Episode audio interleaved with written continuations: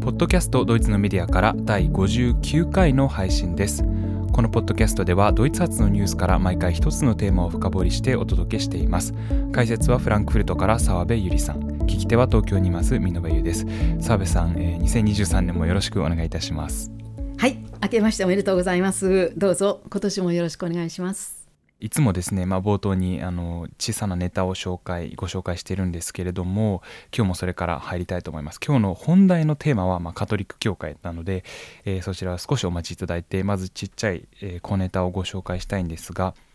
えー、今回の小ネタはですね、まあ、日本在住の方、まあ、限定の話というふうになりますけれども、えー、昨年の2月ですね2022年の2月の第36回の、えー、エピソードで、えー、ホロコーストに関するテレビ番組を振り返るということで、えー、その回で澤部さんが、えーと、ドキュメンタリー映画と、え、それからその再現ドラマの方、え、再現ドラマその2つのセットにしたテレビ番組をまごご紹介くださいました。で、まあ、覚えてる方もあの多いと思うんですけれども、えー、いわゆる万税会議という、まあえー、ユダヤ人の最終解決、まあ、かっこつきの、まあ、最終解決ですね。これをまあ決定した会議に焦点を当てた映画で、まあ、公共テレビ放送 ZDF が制作してテレビ放映された、えー、ものなんですけれどもこの、えー、ヴァンゼーコンファレンツがですね、えー、なんと日本で劇場公開されるということが分かりました。放題はですね今手元に、えーとポスターがあるんですけれどもえ、ヒトラーのための虐殺会議というのが放題でしてこう予告にはですね大きく「議題1100万のユダヤ人絶滅政策」と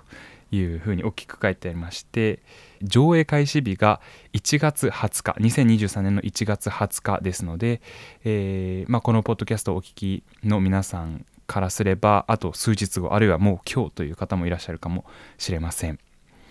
この1月20日っていうのはですねはですね面白くて、えー、おそらく当てていると思うんですけどもこの万税会議自体が1942年の1月20日に万税で行われ行われてまして、まあ、それに当てた日だというふうに思います。えー、まあ、36回でですねこの中身そしてこの映画とセットでドイツでは放映された、まあ、ドキュメンタリーの方もあのご紹介していますのでぜひあのもう一度あのよければ聞いてみてください。予習として聞いていただいてから見ていただいてもいいですし、まあ、見てから解説のような形で改めて聞いていくいただくのでもいいと思いますしもう一度聞いてみてください。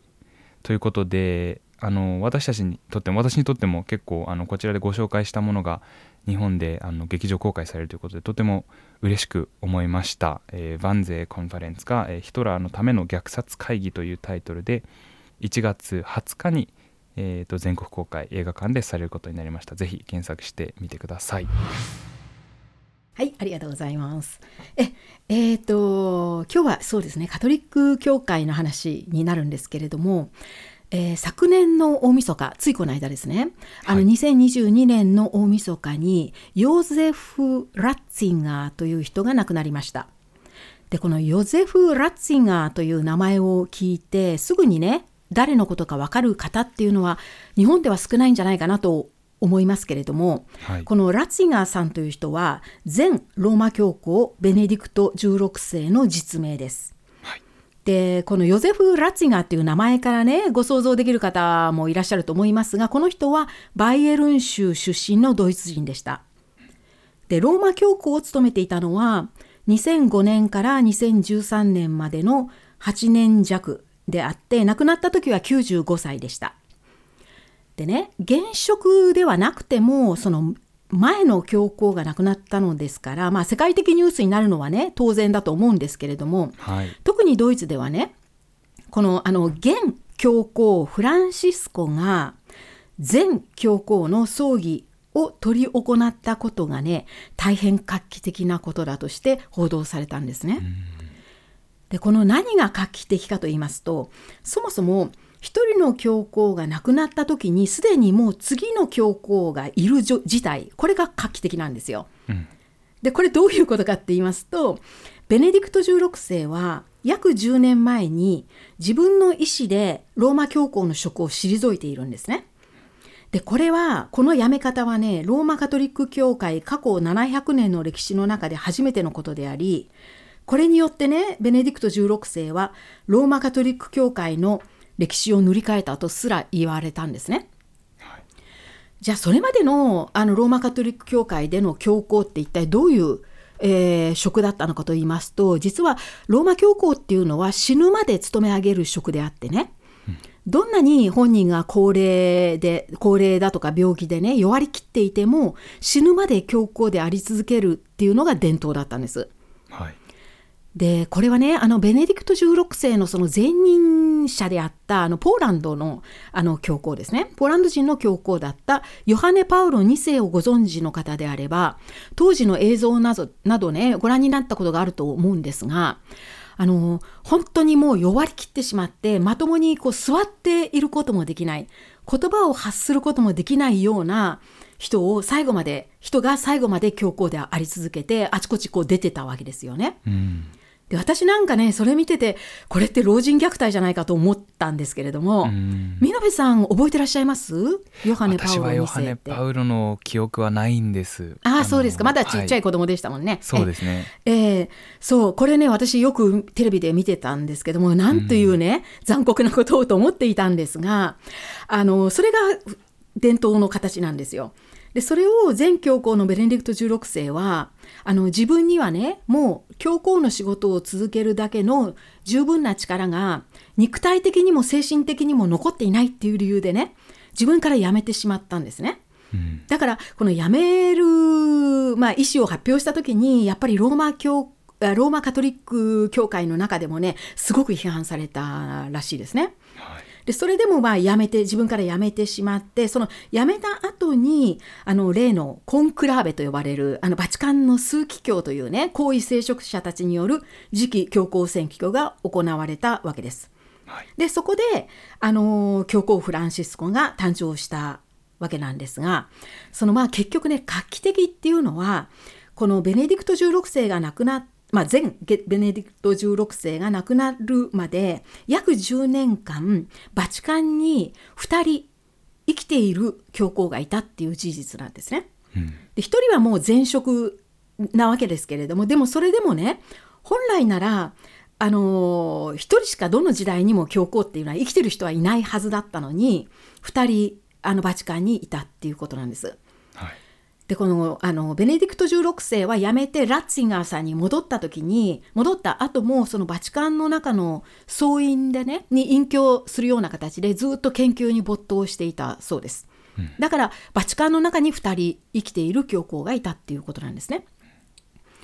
ここでねちょっとね映画の話をしたいんですが見延さんご存知かな？割と新しい映画でね「2人のローマ教皇」っていう映画が公開されたんですがこれお聞きになったことあります？いや私は聞いたことありませんでした。あご存知ないですか？あそうですか、はい、これね2019年に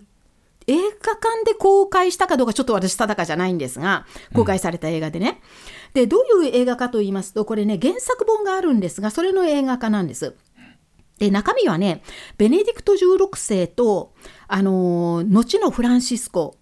ただ当時はねまだ教皇になる前だったのであのベルゴリオ神父という名前なんですがアルゼンチンのねベルゴリオ神父、うん、この2人の間の対話だけでほとんど成り立っている映画なんですね。でねこれがあのですからまあ2人を主人公にしてるという意味で「2人のローマ教皇」っていうタイトルになっているんですけれどもただこのねタイトルにはおそらく生きてる教皇が2人いたよっていうねそういう意味も込められているんじゃないかなと私は想像しているんですけれども。というのは、まあ、先ほども言いましたようにこれまでのローマカトリック教会の700年間の歴史では生存している教皇はいつもどの時代でも1人しかいなかったはずなんですね。でも過去10年はあの2人いたということなんです。でこの映画なんですけどね映画のね中心になっているのはあるエピソードなんですね。でそれは2012年これはね、ベネディクト16世が実際に辞める前年の話なんです。2012年にね、あの、ベネディクト16世とまだフランシスコになっていなかった、えー、ベルゴリオ神父。この2人が出会って対話をしたっていうねそれをあの中身にしていて、うん、一体ね何があったのかと言いますとこの2012年にベネディクト16世はすでにあの辞めることを決意していたんですね。ただまだ周囲の誰にも言っていなかったと。でもあのまあ当時はまだベルゴリオ神父だった後のフランシスコにその人にだけねあの明かすというねそういう場面なんです。ただその同じ時を全く同じくしてね後にフランシスコになるベルゴリオ神父の方は自分はもうあの枢機卿というようなね高位聖職者のポストは辞めたいと。で自分の余生は本来のね自分の教区アルゼンチンの中の自分の教区の貧しい人たちだけのために捧げたいというね決意をして枢機卿を辞めさせてくれっていうねその許可を求めにあのバチカンのベネディクト16世を訪ねるというねそういう設定なんですね。で、はい、そこで2人が出会うけれどもでもまあ2人の思惑が全然違ったわけなんです。うん、でその時のね2人の対話出会いと対話を映画化しているのがこの映画であってねつまりまあ平たく言うとあの教皇この2人が結果的に教皇を交代するまで前に起こったエピソードなんですよ。でこの映画の中でね2人が発するセリフっていうのはそれぞれがね公の席だとかあるいはスピーチだとかねあるいは書いたものの中で発言している内容を元にしているので、まあ、かなり事実に即しているんですね。うん、それともちろんこの2人のあの人物像も一般に知られているあの事柄をもとにそれに忠実に作り上げているので、まあ、そういう意味では事実に即しているんです。ただねこの映画自体はフィクションなんです。っていうのはこの2012年にね2人がこういう形であってこういう対話をしたっていう事実はないそうなんですね。だから結局ねあの作り物なんですよこの映画自体は。だからね、私最初この二人のローマ教皇っていうタイトルを見た時に、あの、キリスト教からもうすごく程遠くて何も知らないような私にとってはなんかすごい敷居が高い映画でね、なんか小難しい進学論争とか始めるんだったらね、途中でやめようかなと思ってね、見ていたんですね。そしたら、あの、全然そんな映画じゃなくてね、本当に一般向けの映画で、あの、かなり誇張して2人のね、対照的な人物を描いていて、ですごくね、ユーモアたっぷりに肉付けしてるんですよ。だから、明らかにこれはフィクションですね。あとね、でも、この映画を見てね、すごく私が感心したのは、あの、二人がね、対話する場面が、まあ、あちこち出てくるんですけども、その中の一つがね、あの、バチカンのね、システィーナ礼拝堂でね2人が話すっていうシーンがあって、うん、そのシスティーナ礼拝堂がね本当にシスティーナ礼拝堂に見えるんですね。つまりあのミケランジェロの天井画が見えてるんですよ、はい、でね私よくバチカンがねこんな映画の、あのー、制作を許しあの撮影を許したんだなとびっくりしたんですけども後でね映画解説を読んだら全然そんな撮影許可なんか出ていなくってバチカンは許さなかったから、だからね、あの、この映画の制作チームが、システィーナ礼拝堂を実物大で作ったんですって。すごい。で、すごい。それででも、私はもう一度びっくりしたんですけどね。うん、まあそういう映画でした。はい、で、中にね、一つだけちょっと印象的なシーンがあって、それをご紹介したいんですが、あの先ほど言いましたようにベネディクト16世はこの時点ですでにね自分をやはやめようというふうに決意していたけどもまだ誰にも言っていなかったと。でその決意をね初めて語った相手がこの後のフランシスコになるベルゴリオ神父だったんですね。でそれを聞いたベルゴリオ神父がびっくりしてそんなことはできないでしょうって慌ててねそのなんとかこう思いとどまらせようとして語るセリフがあるんですね。はい、でそれがねあの映画の中でそういうふうに語られるんですがローマ教皇は途中で降りることなどできません。イエス・キリストだって十字架から途中で降りなかったではないですか。死ぬまでとどまり苦しみ続けてはならないポストだからこそローマ教皇というポストに対しては世界のどの国の指導者も敬意を払うのです。っていうふうに言わせるんですねこの映画の中で、フランシスコにあ後のフランシスコに。はい、でね実はこのこのセリフがねあの当時ベネディクト16世が本当に辞めるっていうことを発表した時にローマカトリック教会の中で出てきた批判だったそうです。でそれをねこの映画の中では、まあ、フランシスコの言葉として言わせているというそういうことですね。で結局ねこの映画から見て取れるのはまずあのベネディクト16世と今の教皇であるフランシスコという人のねあの性格だとか考え方がすごくね違うっていうこと。もうとても対照的っていうこと。それとそれからローマカトリック教会が当時からもうすでに大きな問題に直面していてどうしてもね改革の必要性があったんだっていうねその事実です。これがねちゃんとこの映画では描かれていましたで以上はまあ映画の話だったんですがじゃあねベネディクト16世っていうのは一体どういう人物としてドイツでは知られているかということをちょっとご紹介したいんですが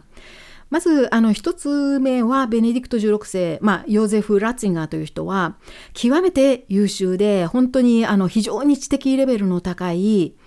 まあ、あの神学者であったと。うんで本来はあのキリスト教のねドグマの研究だけに没頭したい本当に正真正銘の学級肌のねタイプであってだから本人の生活っていうのはねかなり俗世間を離れた質素なものだったようですね。はいだから最後のね10年間あの隠居して研究に没頭できたのがね一番のまあそれが一番ね自分に合った生活だというふうに考えていたんじゃないかと思います。うん、ただその一方であのキリスト教のね根本的な価値を守り続けて欧州世界にそれを根付かせることがローマカトリック教会の使命であるというふうにね固く確信していてで自分自身がそういうドグマを研究する学者だったという立場からこのヨーゼフ・ラッツィガーという人はね極めて極めて保守的な考え方をする人だったんですね。でそこがねもうフランシスコ教皇とは全く対照的ということです。でただそのベネディクト16世の在任時代っていうのはローマカトリック教会のスキャンダルがね次々世界中で暴かれ始めてで結果的にベネディクト16世自身がそれにね教皇として対応せざるを得なくなったわけでありでもちろん自分自身がそのローマカトリック教会の改革だとか改善の必要性はねはっきり認めてはいたんですね。ただその認めていながら具体的にはねほとんど何もできなかった人っていうのがドイツ側のドイツでの評価です。ですからあの教皇としてはかなりね、まあ、批判がある人なんですね。で先のねあの先にご紹介した映画の中でもあのベネディクト16世あちなみにねベネディクト16世はアンソニー・ホプキンスがやってます。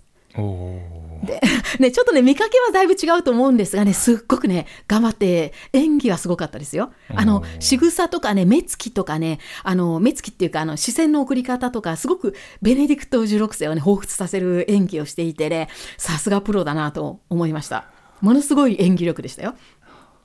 でね、そのアンソニー・ホップキンスが演じるベネディクト16世もね、あの映画の中で自分の後任にはね、本当に実際に改革できる人がなるべきだ。自分はそれができなかったからっていうようなことを言わせていました。うん。でまああのー、まあ、一般的にねこう見てベネディクト16世、まあ、ヨゼフ・ラッツィガーという人はおそらくねもともとが俗世間離れした人であまり俗世間とは自分から積極的に関わりたくなかった人物だったんだとねだろうというふうにまあ想像できるんですけれども、うん、じゃあねどうしてあの2005年に前任のヨハネ・パウロ2世が亡くなった後であのコンクラーベでね枢機卿たちがま選ぶわけですけれども枢機卿たちはその次の教皇にこのヨゼフ・ラッツィンガー氏を選んだのかっていう話なんですけども、はい、これはね一般にもかなり知られていると思うんですがドイツでもまああのよく報道されたんですけれどもこれはローマカトリック教会がね改革の必要性は認めていたけれども過激な過激急激な改革は望まなかったと。だからちょっとねヨハネ・パウロ2世が亡くなった後もしばらくちょっと過渡期期間のような形でどういう改革をすればこの組織としてのカトリック教会がね持ちこたえられるかっていうことをねゆっくり吟味して少しずつ改革していくその準備期間にしたいと。だからいきなりね急激な改革をするような人は選びたくないっていうそういう意味でだからヨゼフ・ラツィンガーのようなその超保守的な人だったらねあの結果的にはそんなすごいことに手をつけたりはしないだろうというねそういう予想で過渡期の教皇として選んだんですね。それはあの一般にも知られています。でそういう経緯で選ばれたラッツィンガーして、まあ、結果的にそういうことになったのでで当時ね、まあ、あのドイツ人であるラッツィガー氏が教皇に選ばれた時もドイツの国内でもねやはり反応はね分かれてましたね。でねまず一方ではあのドイツにあるあのビルトっていうあの大衆新聞ですね、はい、あそこがねデカデカとこのあのラッツィンガー氏に決まった時にデカデカとね見出しを出したんですがそれがまあ非常に有名なんですけどドイツでは我々が教皇だっていうね見出しをつけたんですね。はい、Wir sind Papst っていうタイトルで見出しを出してあの報道したんですよ。うん、でそれに表れているのはドイツ人がね次は強硬だぞっていう喜び、まあ喜んだ人たちっていうのは確かにいたと思います。でもその一方でねもうちょっとこう慎重な見方をする人たちはいやヨゼフ・ラッツィガー氏だったらねあのローマカトリック教会の、えー、改革はねできないだろうっていうふうに、まあ、非常に懐疑的に考えた人たちもいたということなんですね。で以上があのベネディクト16世が亡くなった話であって、まあ、そこから今日は話を始めましたけれどもじゃあローマカトリック教会が直面している大きい問題っていうのは一体何なのか？という話をまあこれ世界的に有名ですからね日本の皆さんもご存知とは思いますがもう少しちょっと詳しくお話しします。で実はあのベネディクト16世っていうのはねあのいろんな点でね批判された在任中批判が多かった人ででこれはね、まあ、時代のせいというのもあったんですけど例えばあのこのベネディクト16世在任期間っていうのはあのあちこちでイスラムテロが起こったりあるいは反ユダヤ主義の動きが活発になったりあのヨーロッパのねあの多くの国で極右の勢力が台頭してきた時代であってねそういう中でイスラム教についてとかユダヤ教についてのね、あの発言をするたびに何かしらのね、摩擦が起こってたんですよ。うん、で、そういう点でね、随分批判されたんですね。それと、あと、あのこれも結構日本でも有名だったんじゃないかと思うんですが、確か在任期間の最後の方だったと思いますけれども、バチカンのあの教皇庁という役所の中での機密文書漏洩事件ってあったのを覚えてらっしゃいます？なんとなく、ね、という感じです。あ、そうです。うん。あの、バチリークスって呼ばれてたんですね。バチリークススキャンダルってドイツでは呼ばれたんですが、バチカンのをリークしたっていうね。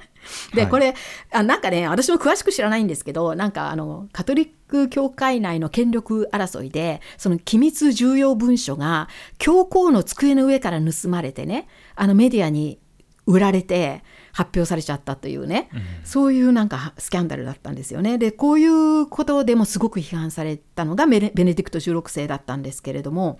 ただこの間このこの在任期間にねやっぱり何といっても世界を呆れさせた大々スキャンダルはあの世界のカトリックの神父たち複数のね神父たちが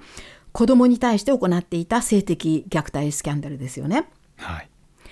でここでねまたちょっと今日はあの映画の話ばっかりするようですけどもう一つねアメリカ映画で「スポットライト」っていう映画があったんですがこれは美濃部さんどうでしょう？ご存知？お聞きになったことあります？あご覧になりました。やっぱり、ご存知ですねじゃあ、はい、2015年にね公開された映画です。これがね、まあ、実話を映画化したものであの舞台が2001年から2002年にかけての話なんですが、あのー、このカトリック神父による子供に対する性的虐待事件これが世界的にスキャンダルになるその最初の部分を描いた実話なんですね。うんちょっと具体的にお話しするとあのアメリカのボストンにある新聞社ボストングローブ紙の中に小さい取材調査チームができるところから話が始まるんですがその小さい取材チームの名前がスポットライトっていうねあの名前なんですね。で、確かに記者の、私もちょっとうろ覚えなんですが、記者が4、5人で作ったチームで、はい、で、その小さい取材チームが、やがて世界的巨大組織であるローマカトリック教会を相手にその犯罪を暴いて暴いていくというね、その過程を描いた話なんですよね。で、これ本当に忠実にかなりあの実話に沿って作られていて、あのかなり地味な作りの映画なんですけども、内容がとても面白い。で最初の最初はねあの本当にごく小さなあの社会的な事件に注目するところから始まるんですがそれはあの地元のボストンである一人のカトリック神父が過去に教会に出入りした子どもたちに性的虐待をしていたと。だけれどもその神父はその教区をね移動するだけで終わっていて何も罰則を与えられておらずに結局その、あの教区のもっと上の人たちもその事実を知っていたにもかかわらず何もせずに罰することもせずただ移動させたっていうねそういう事件を調査するところから始まるんですよ。ところが調査すればするほど、まあ、次々出るわ出るわでで結果的にそのボストンがあるマサチューセッツ州の中ではあらゆる教区で同じことが行われていたと。でどこでもね意味なく教区があのカトリックの神父たちが移動しているその数がもう何十人もいるわけですよね。でその移動している理由がよくわからない。でそれを調べていくとどうもその神父の過去になんかこう怪しいところがあるというね。でそれをでも教会は隠蔽していたっていうねそれがどんどん分かっていくっていうそういう話なんですが結果的にこのあのスポットライトという取材チームが暴いたのは単にあの特定のカトリックの神父がいたずらをしていたというそういう事実だけではなくてその犯罪をローマカトリック教会が組織ぐるみで隠蔽してでそういう神父をね罰したり追放するんじゃなくてただ教区に別の教区に移動させることで世間の注目を浴びることを避けていたというねそういう教会という組織の犯罪を暴いたわけなんですよ。でまあ、あの本当面白かったんですけどこの映画の中でねはっきりすごく描かれていて、まあ、私の関心を随分そうそうあの関心を誘ったのはこの事実を当初一般社会が受け入れられなかったっていうことなんですよね。この辺がちゃんと描かれていました。つまりあの敬虔なカトリック信者にするとそんなことを言われても受け入れられないわけでで特にねそのあの犠牲になった子どもたちが当時自分の親になんか変なことされてるって言ったとしても親はもちろんそんな子供の言うことを信じるわけはなく、うん、そんなバカなって思うだけでね子供のことを叱りつけるわけですよね。はい、そうするとその犠牲になった子供たちは自分が悪いことをしてるのかっていうふうに思い込んでしまってこの話は絶対人にしてはいけないっていうふうに思い込んでしまうと、うん、だから成人してこの映画の中のようにねこの取材チームがかつての犠牲者たちの元を回って話を聞こうとしてもなかなか話そうとしない。それは話すことで自分が世間の批判の対象になることをが嫌だっていうそういうブレーキが働いてしまったっていうことなんですよね。うんそれともう一つね、あの、これもちょっとうろ覚えなんですけれども、あの、記者の一人が、えー、間違ってたら訂正してくださいね、見延さん。はい、あの記者の一人が、なんかその調べている間にね、分かってくる事実に、なんかもうその重みに耐えられなくなって、自分の家族に話しちゃうところがあって。ったと思うんですよね。なんか親にあのカトリック教会はこういうことをしてるんだっていうことを話す話すと親が猛然と怒り出してなんていう罰当たりなことをねお前は言うんだみたいな。そういうなんかあの母親がなんかにすごく怒られるっていうシーンがあったと思うんですけれども、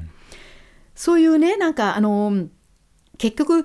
この小さいね、スポットライトっていう取材チームが当時挑戦しなくてはいけなかったのは、ただ、教会っていう巨大組織とその権威だけではなくて、その一般市民の信仰、それも相手にして、それに戦いを挑まなくてはいけなかったっていうね、そういう映画になっていたんですよね。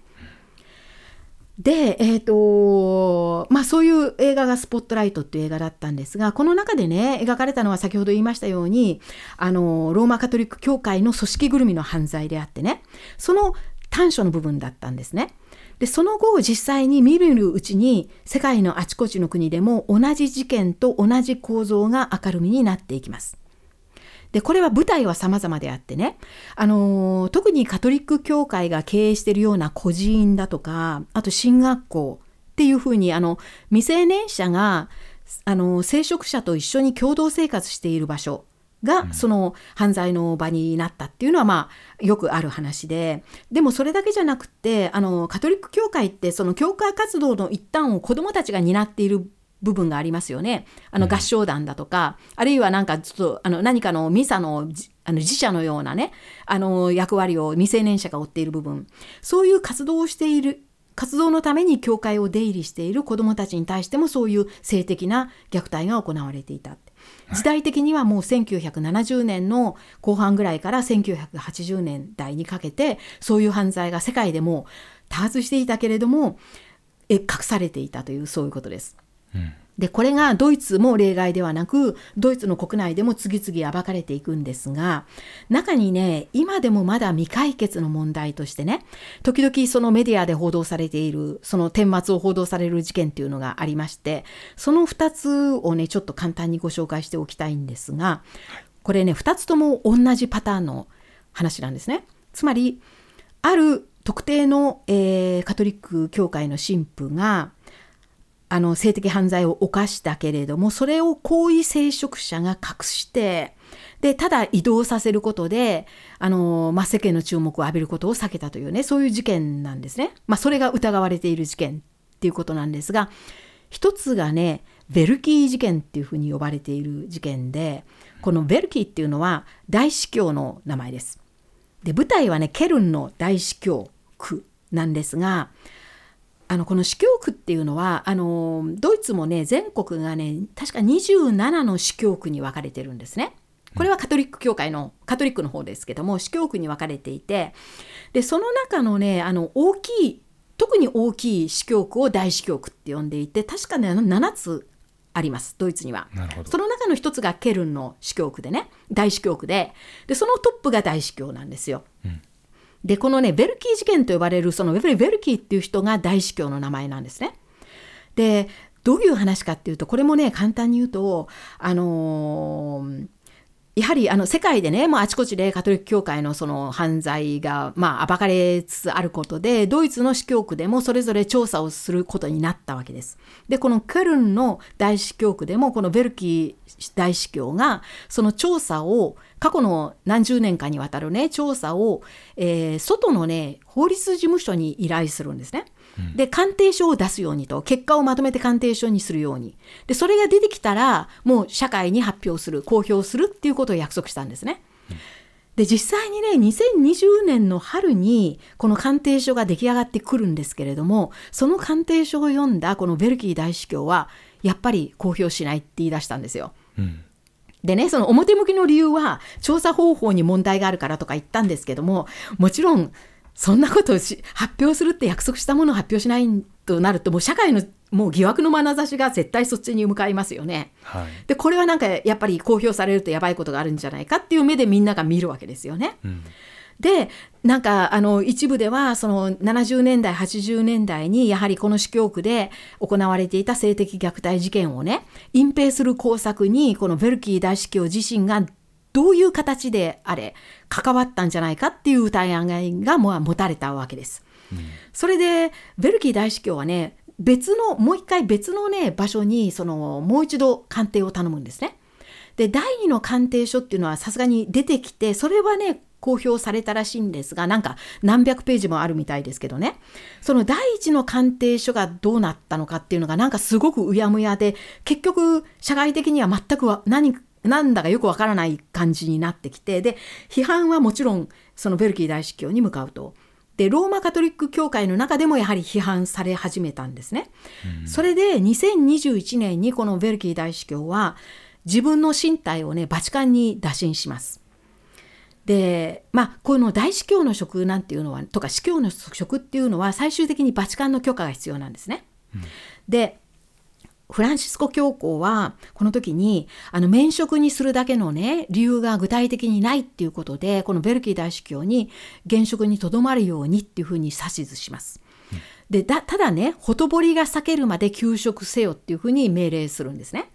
でそれでベルキー大司教ってね2021年から休職期間に入って確かね昨年のどっかの時点で復職したんですよ。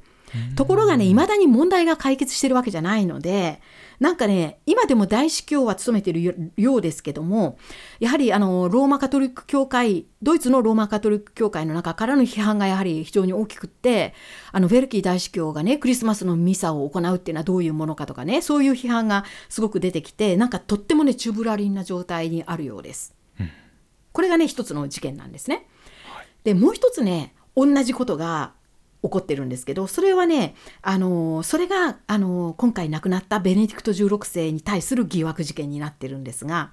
これはね別の大司教区今度はねミュンヘン・フライジングっていうあのミュンヘンからもうちょっと南までずっと管轄している大きな司教区大司教区の話なんですけども今度はねあのベネディクト16世は教皇になる前にこの大司教区の大司教だった時代があってその時代の話なんですね。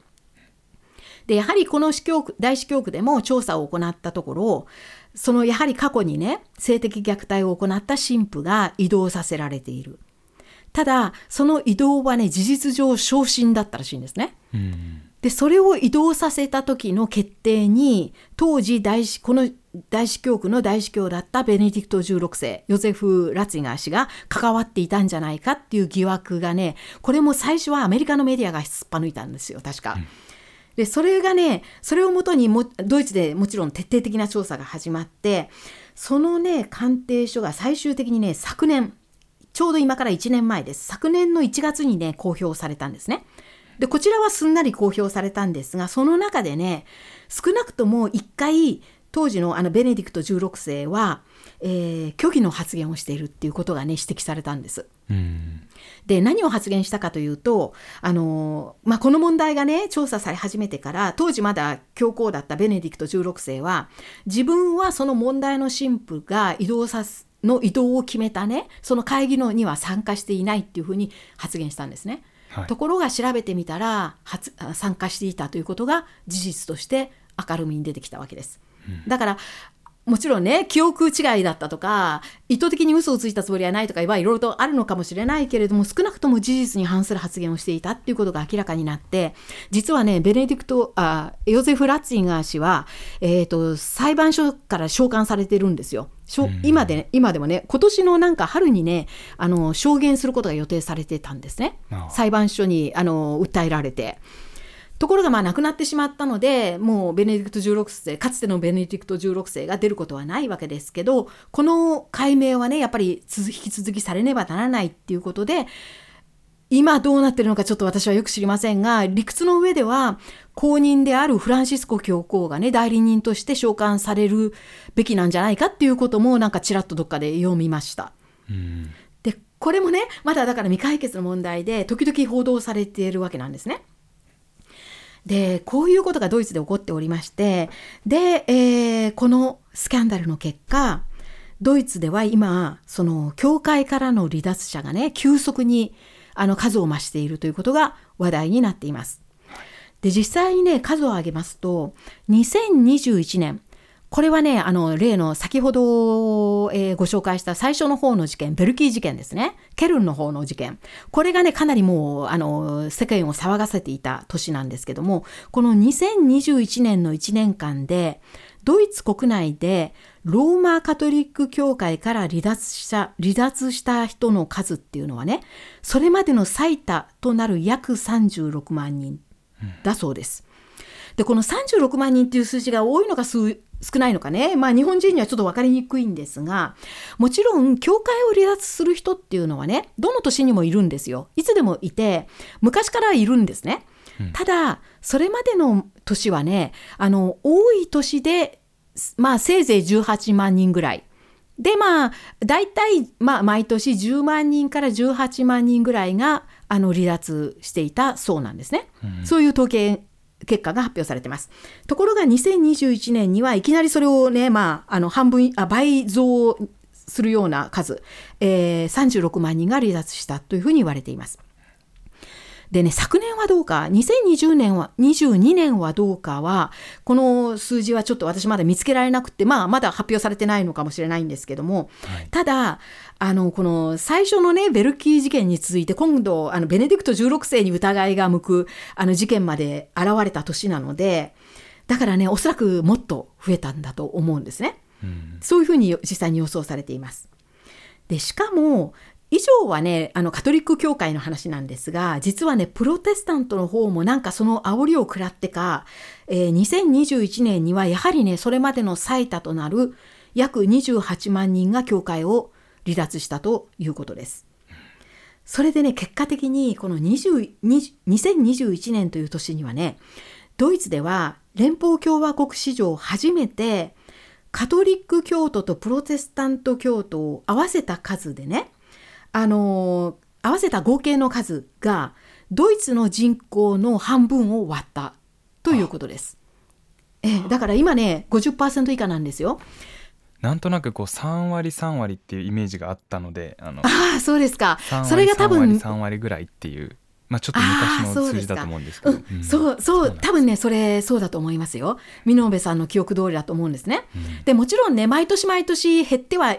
いたんですよね。それはまあ確かなんですけどこのスキャンダルに関わらずやっぱり毎年ね減ってはいたんだと思うんですがね。えっと2021年はねこれもちょっと大雑把な数字なんですがあのローマカトリックの信者はつまり今でもまだ教会に属している人たちは、えードイツの人口のね約26%でプロテスタント教会に所属している、まあ、あの信者は、えー、23. 点何パーセントっていう感じでね、まあ、ギリギリだけれども両方合わせて 49. 点何パーセントかなんかで、あの半数を割ったというそういうことです。でまあ、あのキリスト教徒っていうとねもう一つあのオーソドックスって呼ばれる正教がありますね。あれはねどうもあの、まあ、でもほとんどがねこれは東方からあ東東ヨーロッパからの移民の人たちだと思いますけれども人口のね3%台っていうふうに言われています。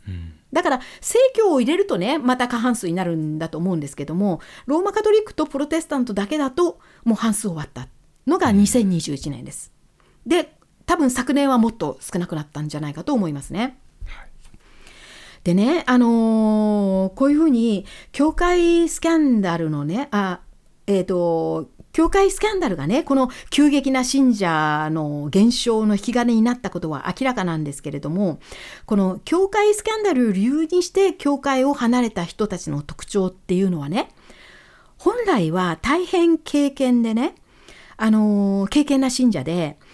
教会活動にも熱心だった人たちが悩んで悩んで悩んだ末にもうこれ以上汚い教会組織にはの一端を担いたくないっていうそういう理由で理由でねやめていったというねその点に特徴があってこれがね過去の教会離脱者たちと違う点なんですね。でかつてどの時代にもいた教会を離れていく人たちっていうのはどっちかというと、まあ、信仰がそれほど強くない人たちがもうあまりキリスト教との接点をね自分の中に考え感じられなくなってやめていくというね、そういう人たちだったと思うんですね。それが今は経験な信者であればあるほど、あのー悩んでやめていくというねそういうパターンだそうです。じゃあね次に、えーとそもそも教会を辞めたらどうなるのかっていう話をします。でこれはねイコールそもそもキリスト教徒であることはドイツ社会においてはねどういう意味を持ってるのかっていうことでもあるんですがそれをちょっと、はい。もうちょっとね具体的にお話ししたいんですがまずねキリスト教徒にはどうやってなるのかっていう話なんですけどこれはねもちろん日本人の方もあの洗礼を受けるっていうことはご存知だと思うんですけどね、これはカトリックもプロテスタントも同じでただあの多くの市民の場合はあの親が自分の教会で生まれた子供に洗礼を受けさせるのが普通なんですね。だから当然本人の意思じゃなくって親の意思なわけですよね。じゃあその洗礼を受けた子どもたちがね一体いつの時点で自分の意思で教会のメンバーになるかというとこれはねはっきりした儀式があります。でカトリックでは Kommunion って呼ばれる儀式であってプロテスタントだと Konfirmation って呼ばれる儀式なんですね。で実は私カトリックにあまりちょっと知り合いがいなくてよく知らないカトリックの方はよく知らないんですが Kommunion っていうのはあの聖体拝領っていうふうに、えー日本語では訳されているようでこれはねイエス・キリストの血と肉をその子供があの直に受けるというねそういう形をとる儀式だそうです。でプロテスタントの方のコンフィルマツィオンっていうのは献身礼っていうふうに日本語で呼ば呼ばれているようですがあの固い信仰って書くあのはい。献身礼なんですけどね、あのプロテスタントの方は明らかにこの儀式を経ることで自分の意思で教会の一員になるそのための儀式なんですね、だから教会における成人式っていうふうに呼ばれます。あの社会的にはもちろん14歳はまだ成人ではないですけれどもでもキリスト教会においては14歳で自分の意思でメンバーになるんですね、それがプロテスタントのコンフィルマツオンと呼ばれる儀式です。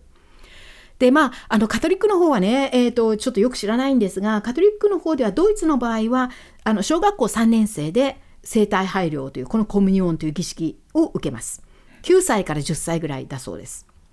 でね、まあ、カトリックの方はちょっと成人式と呼ぶにはいくらなんでもちょっと若すぎると思うんですけれども、うん、あの両方ともねカトリックにしてもプロテスタントにしてもこの儀式の前にね子どもたちは約1年かけて準備をするんですね。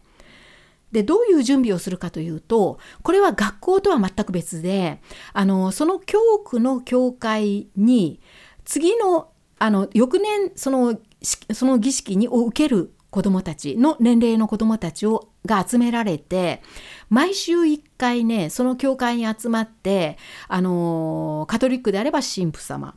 えー、プロテスタントであれば牧師さんの授業を受けるんです。でこの授業っていうのはねただ知識を伝授するだけじゃなくて、まあ、みんなで集まっていろんなことを一緒にやるっていうねそういう会が毎週1回設けられるんですね。でそれをね約1年間続けるんですよ。でそれでいろんなことを学びで教会の活動の一端を担い始めるんですね子どもたちは。そうやってねあのまあ準備して心と頭の両方でね教会の一員になる準備をするのがこの期間なんです。でこれを経てあの子どもたちも自分の意思で教会のメンバーになるわけでで、えーと、どういうそれはどういう意味かというとね例えば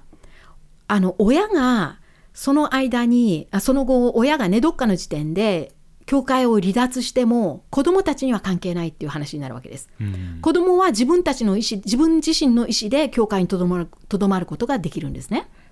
でそれが、えー、プロテスタントの場合は14歳以上。でカトリックの場合はねこれは12歳以上っていうふうに書いてあったと思います、うん、それがキリスト教徒になるっていうことです、うん、じゃあ次にねキリスト教,、あの教会の一員になるとドイツ社会では一体どういう意味を持つのかっていうその具体的な点なんですけれども、はい、まずねドイツに住所を持つ人は全員これは外国人であっても同じです全員がね最初にその住所を定めた時点でその、あの自治体の市民局もしくは住民局と呼ばれるような役所に住民届を出さなくてはなりません。これは義務なんですね。全員がやらなくちゃいけない。で、その住民届の中に宗教を書く欄があるんです。自分の、まあ、宗派を書く欄があるんですね。で、ここに、あの、まあ、キリスト教徒であれば、プロテスタントとかカトリックとか書かなくちゃいけないんですね。うんでもちろん無宗教私のような無宗教な人間は何も書かなくていいわけです。でその役所でね一回その住民届を出すとその情報っていうのはあの他の役所や教会にまで全てその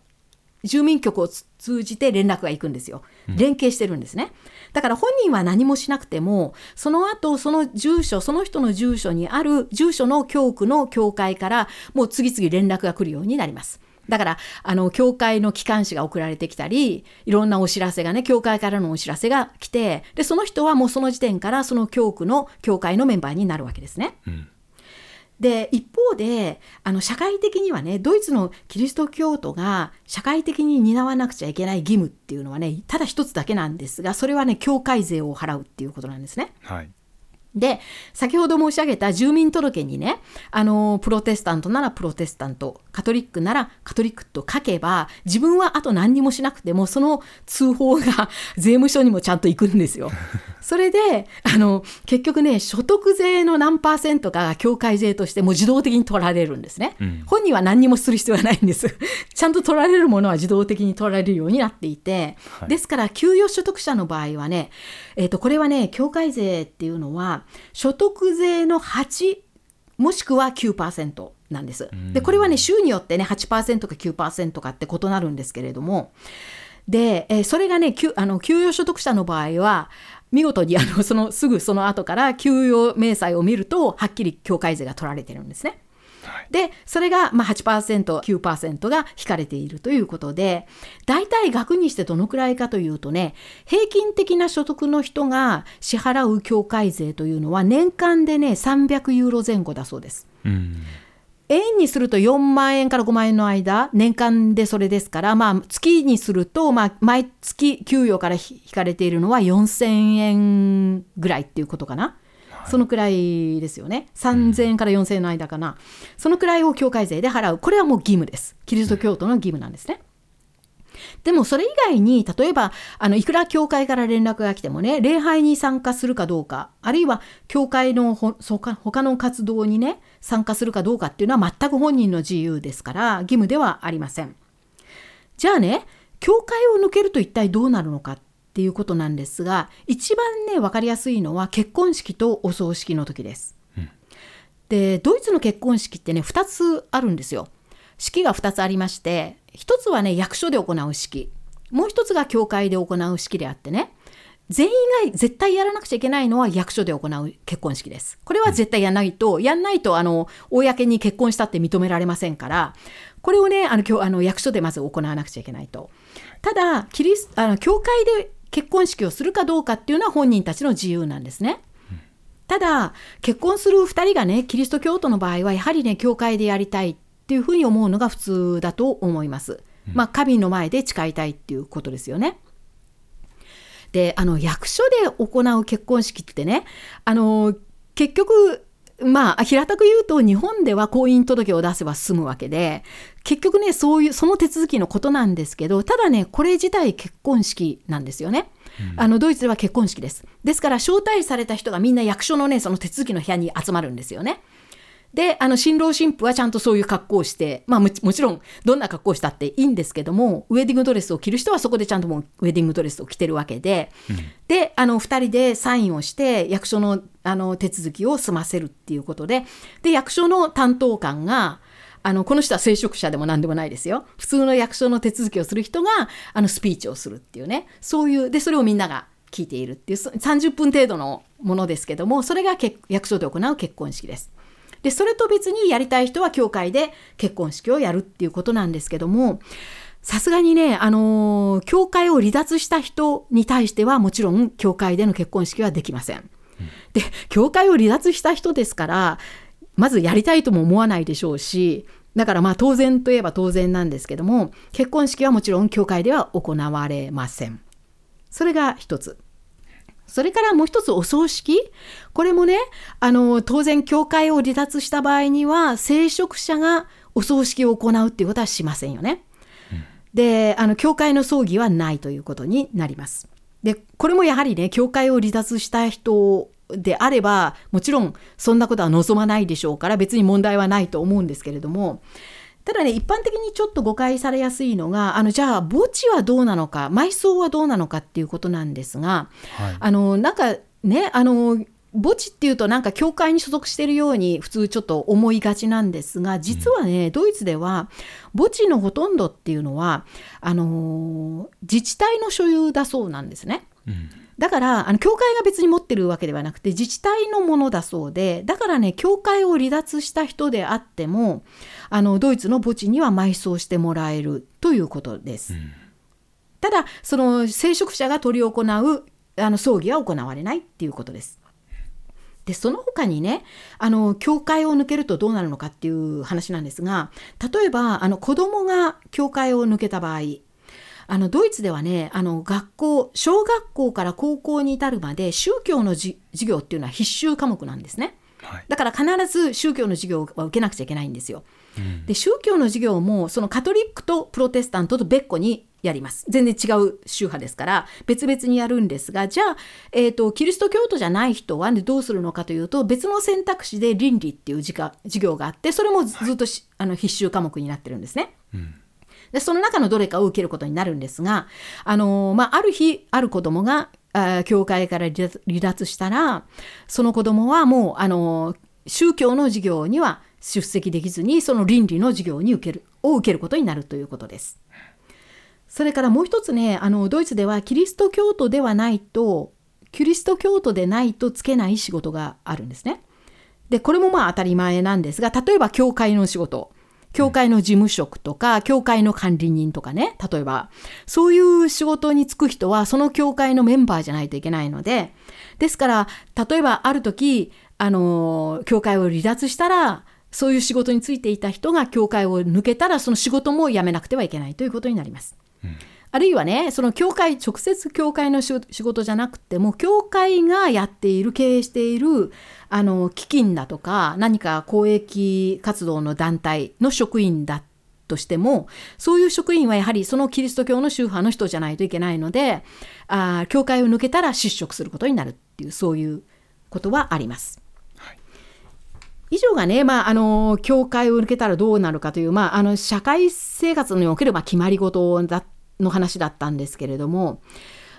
次にね、えーと、教会に所属して実際に生活しているドイツの、まあ、人たちにとって一体教会はね日常的にどういう意味を持っているのかっていうことを少し付け加えさせていただきたいんですが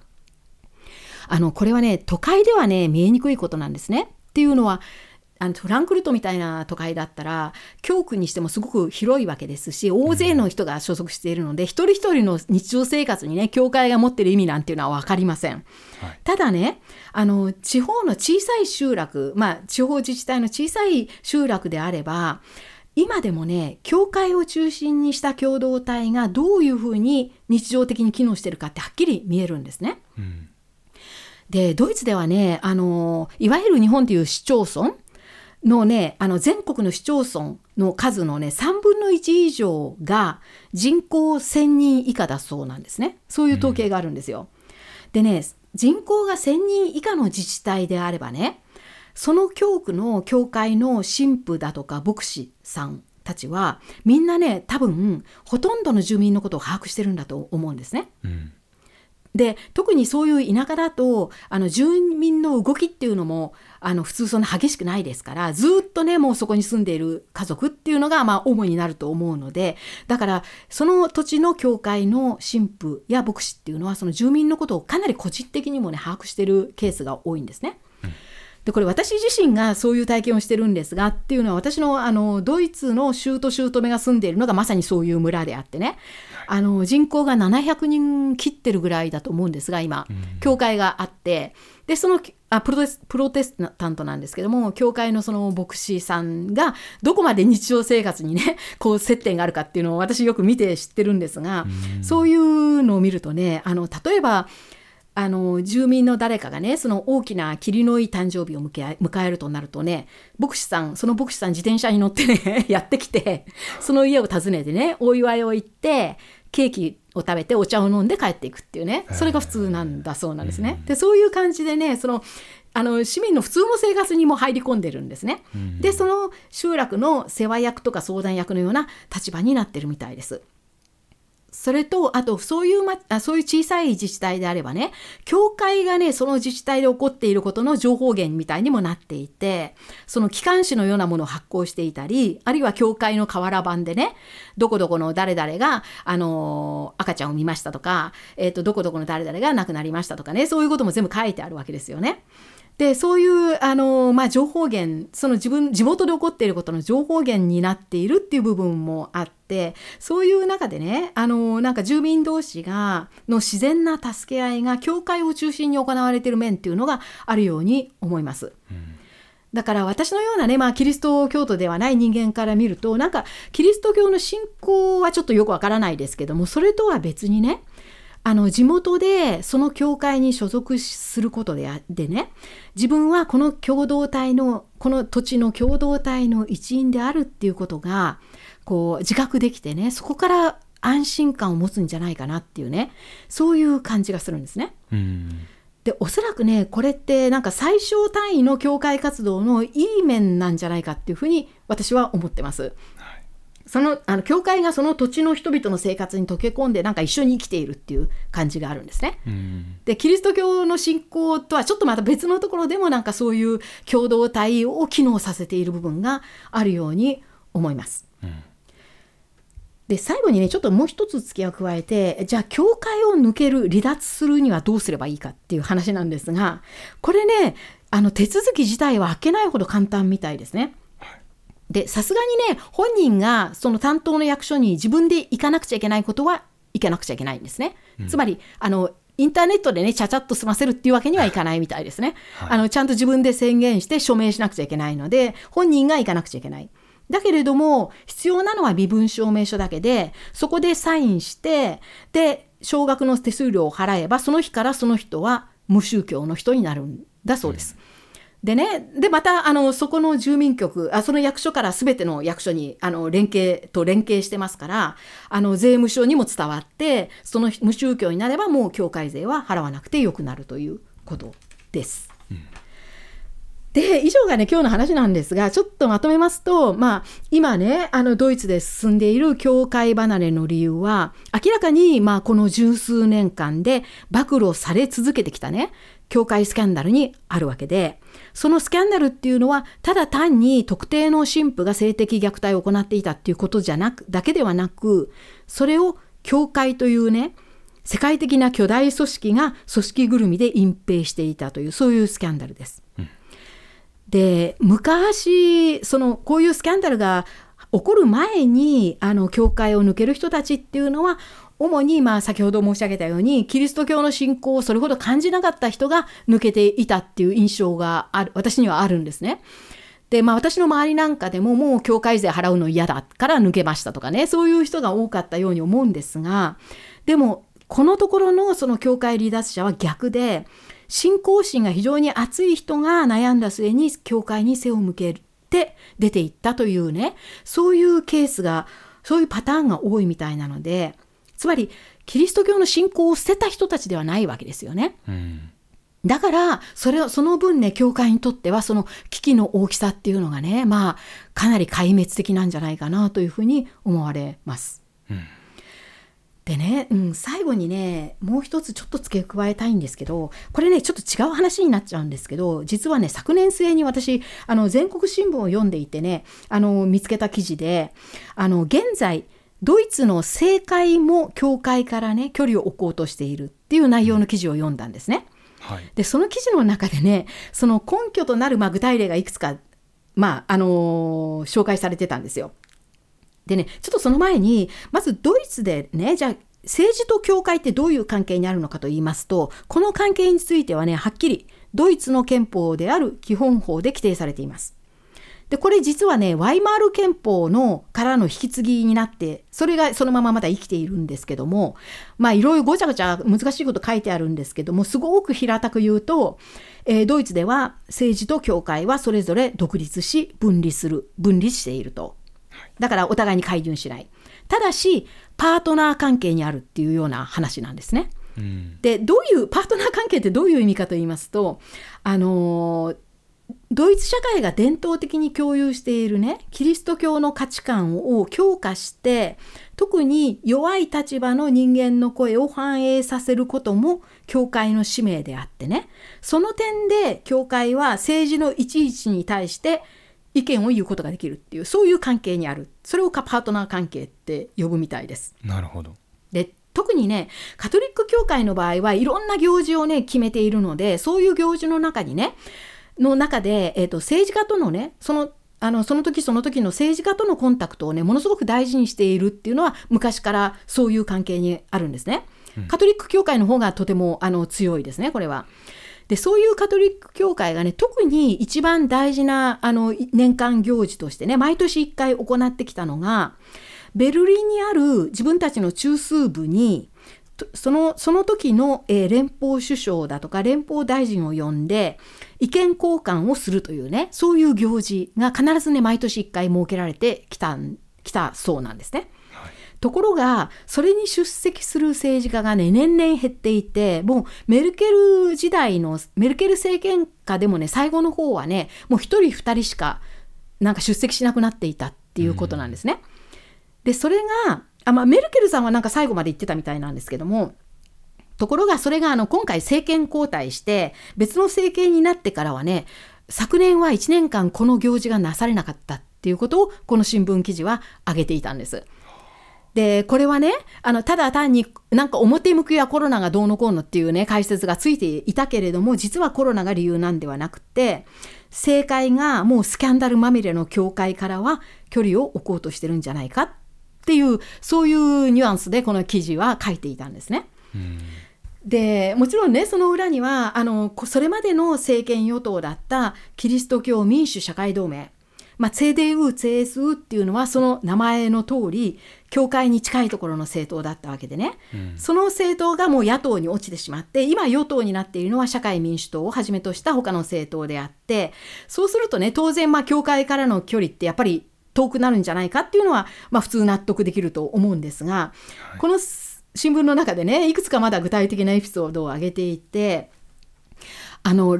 見延さんご存知だと思うんですが連邦首相がね新しくなる時新しく任命される時って必ず儀式をしますよね。はい、であの連邦議会の前で新しくその首相になる人は宣宣誓をするんですね誓いの言葉を述べる。でその誓いの言葉っていうのはねドイツのあの憲法である基本法の第56条にね書いてあるんですね。それを言わなくちゃいけないんですよ。だから逆に言うと新しく新しく首相になる人これ首相ばかりじゃなくてね連邦大臣もみんなやるんですけどもその先生の言葉っていうのはただそこに書いてある言葉を読み上げるだけでいいんですけども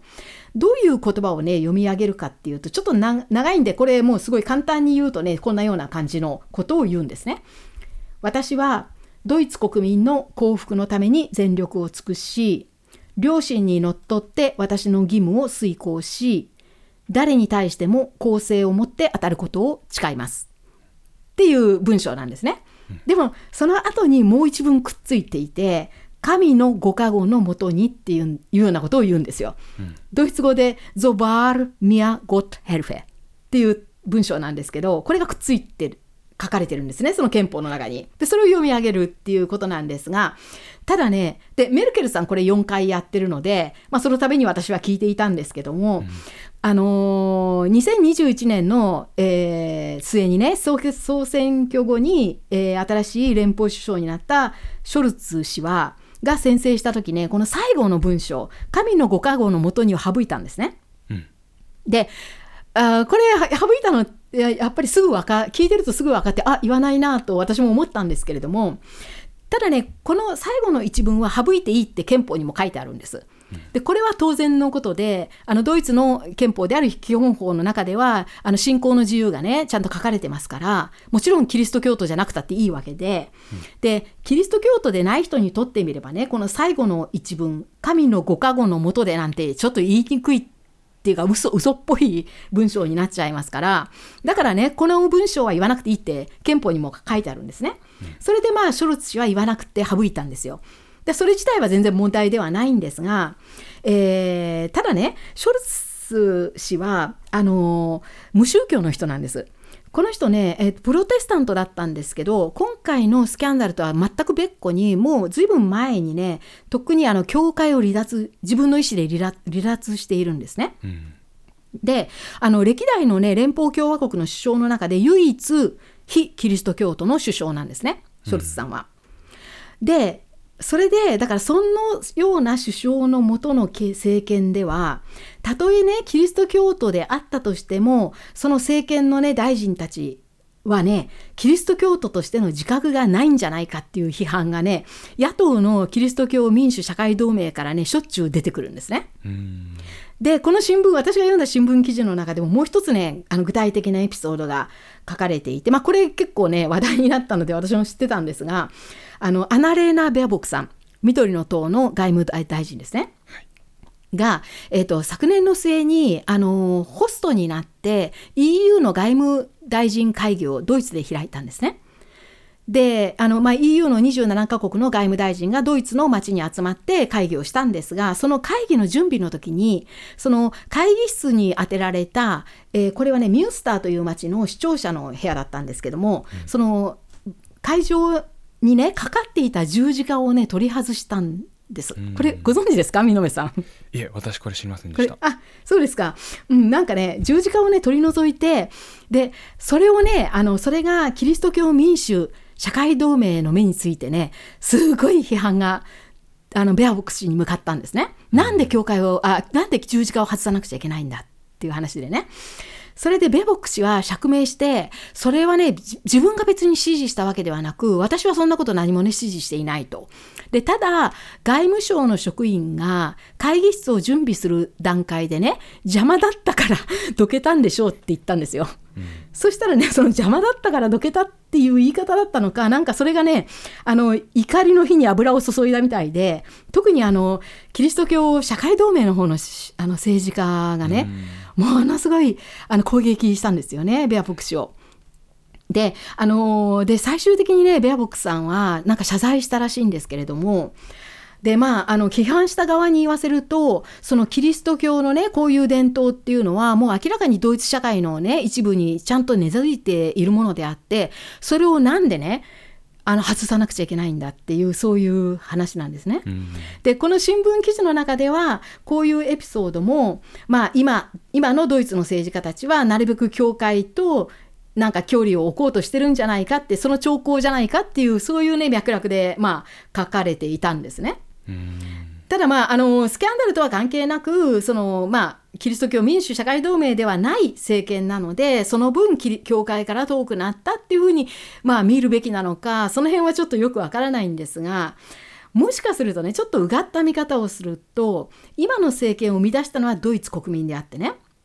有権者たちであってその選挙の時2021年の9月の選挙の段階でもう教会スキャンダルっていうのはもうすごいことになっていたわけですから、もしかしたら有権者の中にはもう教会は嫌だっていうことであの CDU とか CSU に入れなかった人がいたんだとすれば教会スキャンダルが、まあ、政治にも反映したっていうことにもなるのかなともね、ちょっと思いました。うん。まあ、この辺の関係は分かりませんけれどね。でも一部ではそういうあのまあ政治家自身も教会からはちょっと距離をね置きたがってるんじゃないかっていうことが言われているという話です。そうですね。あの私もあの自身あんまり宗教には詳しくないですし宗教にあの積極的に関わったこともあまりないですけれどもあの澤部さんのエピソードにもありましたし、あの昨年末のエピソード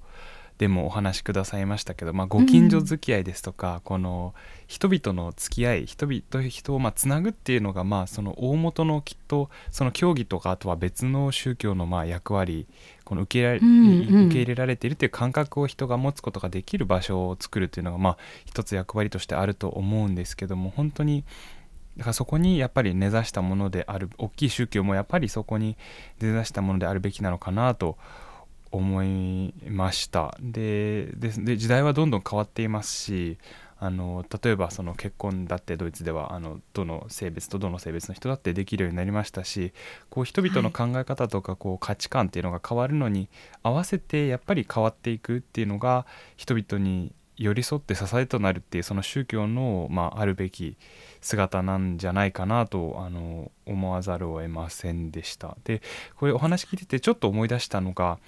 あのとはいえそのしキリスト教の中にもか改革をしようっていうあの動きはたくさんあるあるって、まあ、サベさんもあの解説でおっしゃってましたけれども思い出したのがあのマリア2.0っていう動きを思い出しましたあの多分2019年ぐらいの話だったと思うんですけども、はい。そのドイツであの教会のあのす中であの特に、えっと、カトリック教会だったと思いますけれどもその、女性のですよね女性の教会内の地位があまりにも低すぎるんじゃないかって言ってカトリックの中の女性たちがあの自分たちの